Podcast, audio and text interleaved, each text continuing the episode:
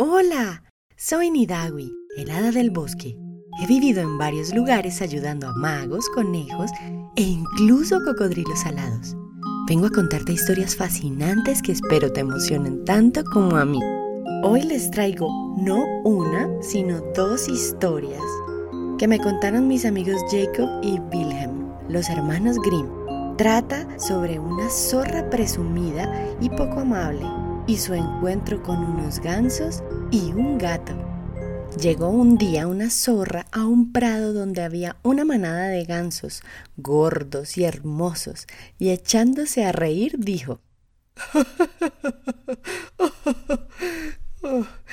Llego a punto, pues los encuentro a todos reunidos tan lindamente para merendarme uno tras otro. Los gansos, asustadísimos, pusieron el grito en el cielo, se alborotaron y se deshicieron en lamentaciones y súplicas. Pero la zorra, cerrando los oídos a sus voces y quejas, dijo oh, No hay piedad. Moriréis todos. Al fin, una de las aves cobró ánimos y suplicó Puesto que, infelices de nosotros, hemos de renunciar a la vida, a pesar de nuestra juventud, concédenos siquiera la gracia de rezar, de meditar, de pensar en una oración para que no muramos en vano. Después nos colocaremos en fila para que puedas elegir a los más gordos. Hmm. Bueno, admitió la zorra. Esto es de razón, y además es una buena petición. Oren, mediten, y yo aguardaré. Entonces comenzó el primero a entonar una larga plegaria, repitiendo y como nunca terminaba, el segundo, sin aguardar su turno, empezó a su vez. Y siguieron luego el tercero y el cuarto, hasta que se pusieron todos a graznar a la vez.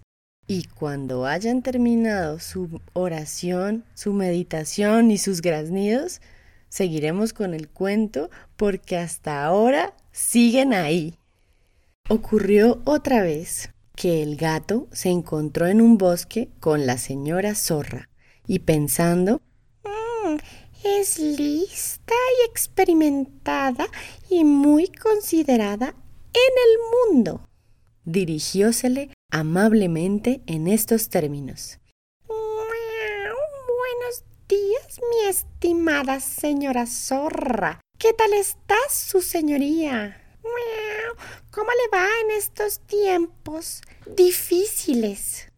La zorra, henchida de orgullo, miró al gato despectivamente de pies a cabeza y estuvo un buen rato meditando si valía la pena contestarle.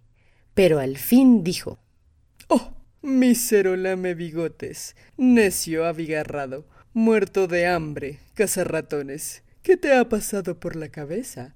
¿Cómo te atreves a preguntarme si lo paso bien o mal? ¿Qué has aprendido tú?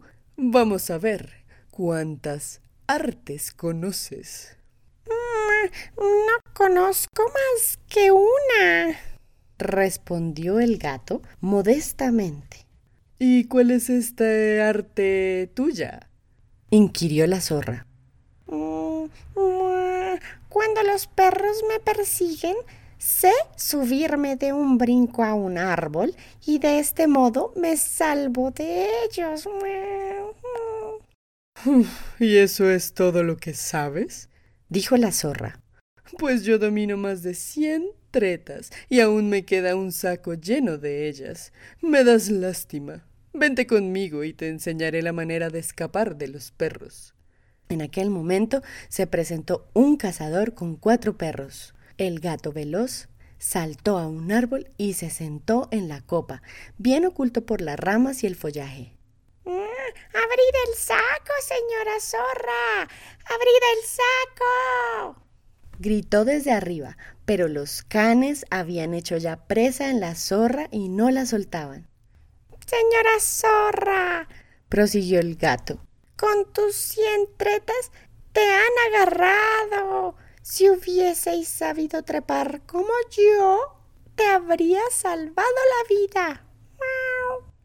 ¿Cómo se imaginan a la zorra? ¿Cómo creen que eran los gansos? ¿Cómo se imaginan a este gato que podría ser como el gato del árbol mágico?